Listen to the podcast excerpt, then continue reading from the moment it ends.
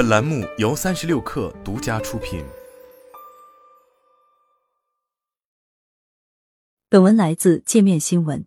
最卷一届六百一十八终于落下了帷幕。今年电商之间的火药味明显比以往更浓，毕竟这是疫情后各大平台迎来的首场购物节。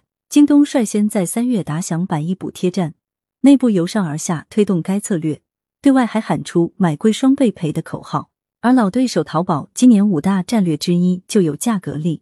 六一八期间，首页的焦点位置给到淘宝好价频道。今年也是阿里史上投入力度最大的一次六一八，但电商博弈的招数似乎又已用尽。外界看到的平台竭尽所能，不过是回归粗暴简单的低价策略。对于商家来说，想要从消费者口袋里挣每一分钱都变得越来越难。上述品牌商表示，从去年双十一开始，自己朋友圈里的品牌方战报就越来越少，甚至几乎销声匿迹。客观经济数据也没有迎来想象中的高潮。当前大环境下，大部分人都选择趋向保守的策略。京东零售 CEO 辛立军也看到，疫情虽催生了用户体验变化和更多线上购买的需求。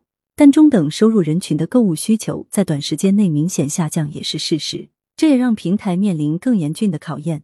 除了对外喊口号，也需要平台强化业务与组织的系统性协调能力。就在最近，阿里、京东先后宣布组织调整与人事变动，使得本次六一八被赋予更多含义。这是京东换帅后迎来的第一场硬战，也是阿里分拆组织调整后的淘天集团首秀。新力军在接受包括界面新闻等媒体采访时表示，调整后的变化，外界看到的是低价策略，但事实上这是多能力的考验。京东如何在保证快和好的前提下，还能做到足够省，是一个系统性工程。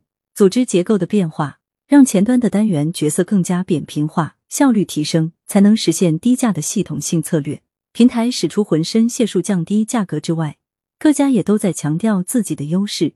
例如，抖音以流量见长，淘宝以丰富度取胜，京东注重物流服务体验，电商新人微信也向私域流量池的增量挖掘，试图提供差异化能力。品牌商家也不再囿于一家的生意，而是在不同价值之间的渠道寻找平衡。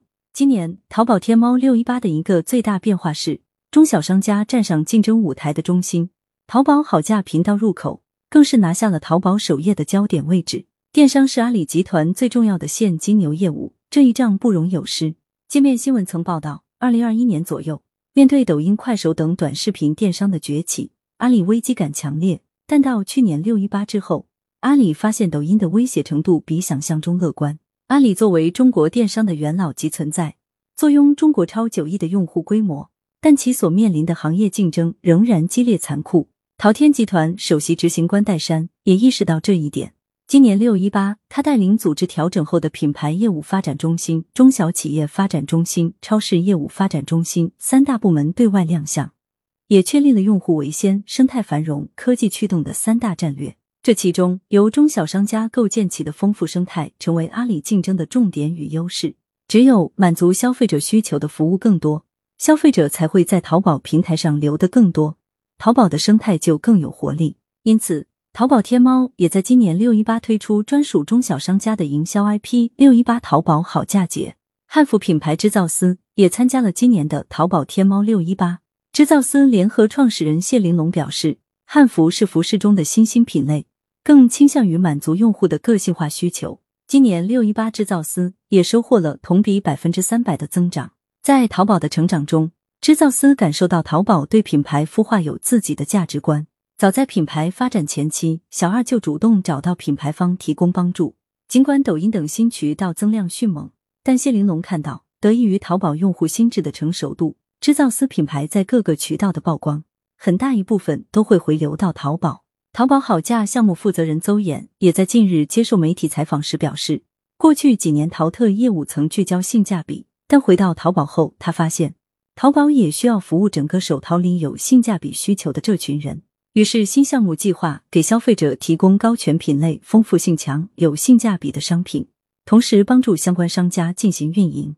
淘宝数据显示，六一八淘宝好价节报名商品数突破一千万，表明市场存在这样的需求。新力军也指出，京东不会去做无底线的低价，而是强调性价比，甚至价格不一定比其他平台更低，但有京东的品质和服务保证。归根结底，低价策略是为了实现用户的高频交易，从而留住用户，提高用户的购买心智。阿里早就意识到要做存量市场，京东也在去年确定，服务当前六个亿的存量用户是战略核心，重中之重是提升用户 ARPU 和复购能力。这背后也释放出一个明显的信号：消费者不再冲动消费，而是谨慎选择，要求平台提供的每一件商品都需要更高的竞争力与性价比。一位小家电商家也感受到了消费者的谨慎。今年他所在的品牌没有参与六一八。平台的满减优惠政策让其苦不堪言。为了达到三百的满减门槛，消费者需要寻找凑单的附属商品。我们这种单价几十块的就成了凑单神器。但用户真的需要买三百块钱的东西吗？随着他们购物经验的驾轻就熟，我们发现不少订单居然出现凑单完成后就退款的问题。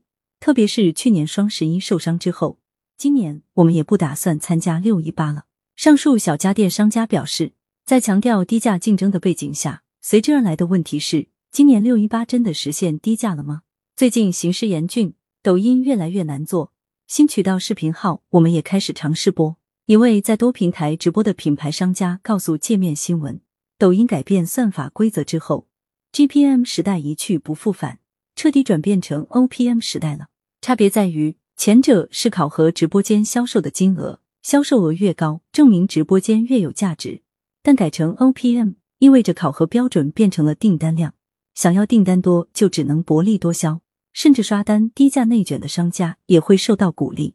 这位品牌商家表示，国家统计局发布的数据显示，中国百分之九十的人口月收入在五千元以下，中国市场整体还是偏下沉，因此电商更大的蛋糕其实也在下沉市场。抖音乃至淘宝都倾向 OPM 也无可厚非。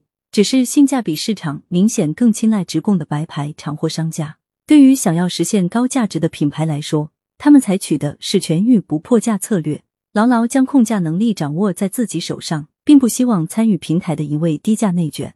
因此，消费者会发现，哪怕是叠加完满减门槛后，品牌商品在各平台之间的六百一十八价格，可能最终也相差无几，差别只在于平台官方的补贴红包大小。另一方面，今年六一八战场抬头的新势力依旧不容忽视，以流量起家的抖音电商正在补课综合电商能力，对货架商城的加码，让其业务与传统电商越来越像。上述商家们还都不约而同提到了微信视频号，认为这是未来行业里最大的增量所在。朗姿视频号主管周晚峰对界面新闻表示，视频号的增量主要在于品牌私域积累的天然日活用户。目前朗姿在公域还没有做太多投放。但腾讯给的流量扶持以及品牌积累的私域用户，让视频号的投入产出比达到较高水平。朗姿的成长节奏也与视频号一致。二零二二年九月，朗姿开启了第一次直播带货，当时已经有大量品牌入驻视频号直播，平台也提供相应的扶持机制，看起来时机成熟了。去年月销售额还在一百多万元，近期已增长到七百万元的水平。